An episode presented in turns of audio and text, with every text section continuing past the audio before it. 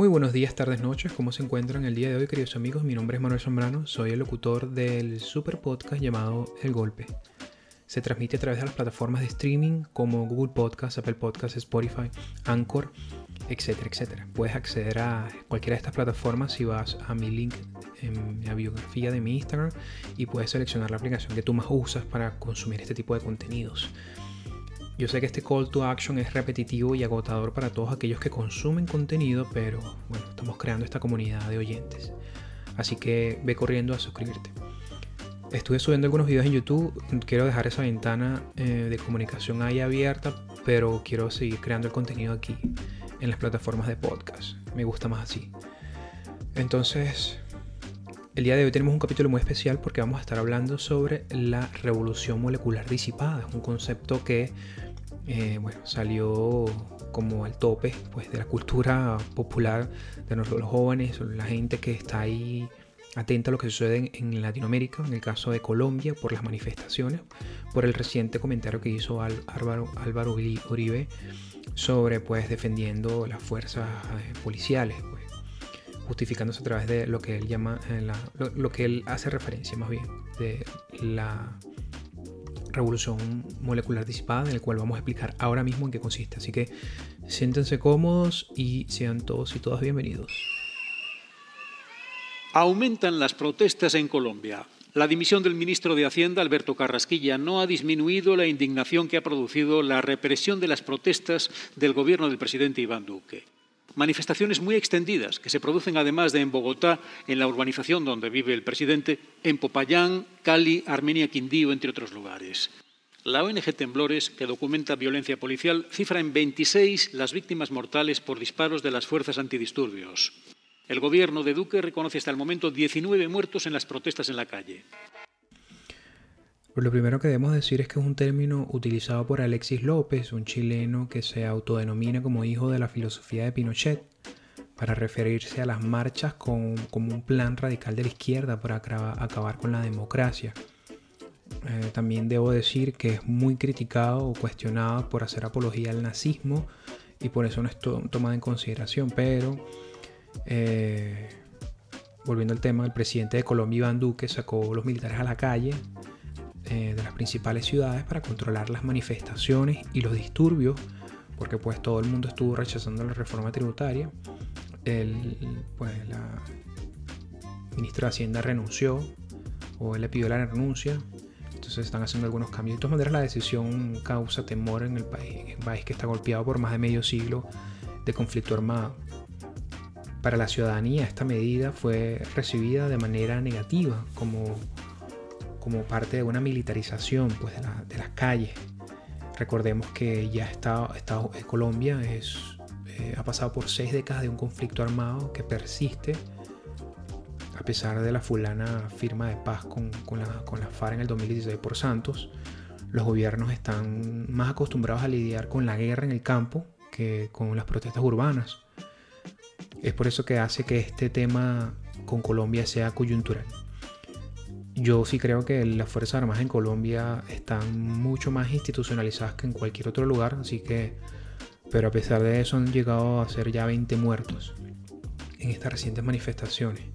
Pero porque nosotros tenemos que hablar también de construcción para poder hablar de eh, revolución molecular disipada? Porque recordemos que Derrida o Guattari, en todo caso, son neomarxistas que le agarraron todo este esquema teológico, eh, todo este esquema teórico sobre eh, lo que ellos llamarían posteriormente eh, revolución molecular disipada.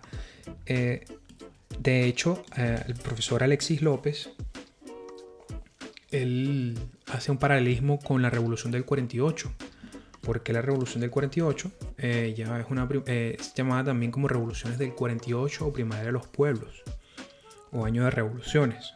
Son denominaciones historiográficas de la oleada revolucionaria que acabó con la Europa de la restauración.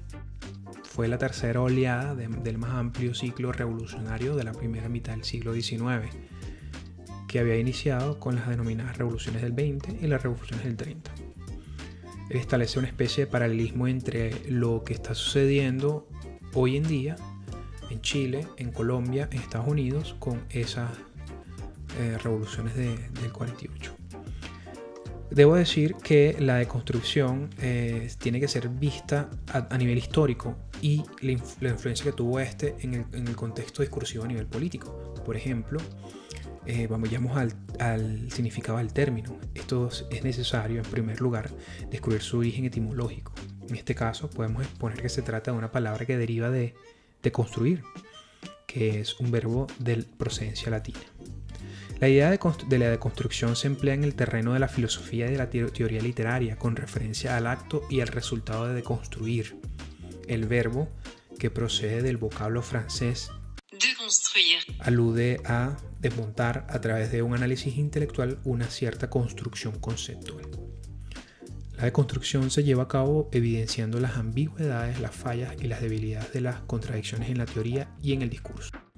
Puede decirse que la desconstrucción se encarga de revisar los conceptos con la intención de descubrir el proceso histórico y cultural que subyace en ello. De esta manera se puede demostrar que la claridad aparente de un texto no suele ser tal. Sin embargo, aquí yo también debo hacer las referencias de las impresiones entre el término y las referencias ah, contextuales. Por ejemplo, según el espectador, asocian el postulado de López con la revolución molecular sin la palabra disipada, que fue expuesta por el filósofo francés Guattari, como ya lo veníamos mencionando. El periódico es claro, dice, nada tiene que ver con las definiciones y las intenciones que tiene el postulado de Alexis López de atender la protesta social como un objetivo militar.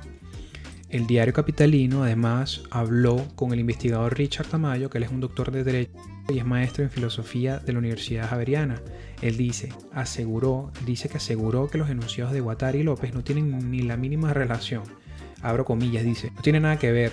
López entiende molecular como pequeño y que la revolución comienza en pequeñas cosas y termina escalando a guerras civiles. Guattari nunca hace referencia a las guerras civiles y mucho menos pretende que las revoluciones del deseo lleven a una guerra. Porque por supuesto, ¿qué es lo que dice López? Según la interpretación de Guattari, que molecular viene de pequeñas células de personas que están desorganizadas ideológicamente en estas manifestaciones, comparten algo en común cuando están concentradas en, estos lugares de mucha tensión y luego se disipan. Entonces por eso es que él, aparentemente bajo esta eh, interpretación que hace Guattari, él menciona de esa forma, pues que la definición de molecular viene de ahí. Es más, dice el medio, eh, López incurre en una, tergiversación de varios filósofos franceses del siglo XX para decir que las movilizaciones son parte de un plan de la izquierda radical para acabar con la democracia. Claro, al inicio de este podcast mi pretensión no era que yo estuviese aquí lanzándoles conceptos e ideas para no enredarlos y aburrirlos. Sin embargo, eh, la idea es bastante clara, ¿no? Eh, por ejemplo, nos podemos dar cuenta que esta estas manifestaciones en las que mucha gente no tiene como una idea articulada de una agenda y de un descontento particular colectivo, sino que cada quien tiene una agenda diferente, que es lo que vemos, em, lo vemos en Chile. En Chile se, pues, todo el mundo decía que, o todos los manifestantes decían que Chile tiene, es uno de los países más desiguales de Latinoamérica, solo por sostener la idea de que tiene un modelo antagónico al de Bolivia, al de Venezuela, al de Cuba, etcétera y pues no, nos damos cuenta que según el indicador Gini, de hecho Chile es uno de los países menos desiguales, concretamente partiendo de los datos y los números. Pero bueno, ahí están las manifestaciones fueron a una constituyente. Una locura, ya Venezuela se conoce esa historia de memoria. Y también lo vimos en el episodio de George Floyd. Sabemos que Estados Unidos presenta un, un problema sistémico, no podemos negarlo, pero se utilizó esto como recurso, el progresismo internacional se aprovechó de este recurso y, y se generaron estas manifestaciones donde llegamos a ver incluso gente metiéndose, delincuentes metiéndose en, rompiendo eh, vidrios de compañías, de tiendas, eh, o sea, haciendo, haciendo desastre, el mismo desastre que se está presentando en Colombia. Y como decía antes, recordemos que Colombia tiene unas instituciones bastante sólidas Ah, y, vienen de una cultura bastante conservadora, a pesar de que tienen la piedra en el, zapato constante de la FARC. Por favor, no deje de comentarme de qué piensas sobre eh, la revolución molecular disipada, cuál crees que es la influencia que está teniendo esto en Latinoamérica Y bueno, cualquier sugerencia que quieras hacer en los comentarios es bienvenido. Agradezco que me den la oportunidad, a aquellos que les interesan estos temas, poder estar en contacto con ustedes y crear esta pequeña comunidad. Así que cualquier cosa, estoy aquí, yo respondo los mensajes, respondo los comentarios y fue un placer. Los veo en una próxima oportunidad. Hasta luego.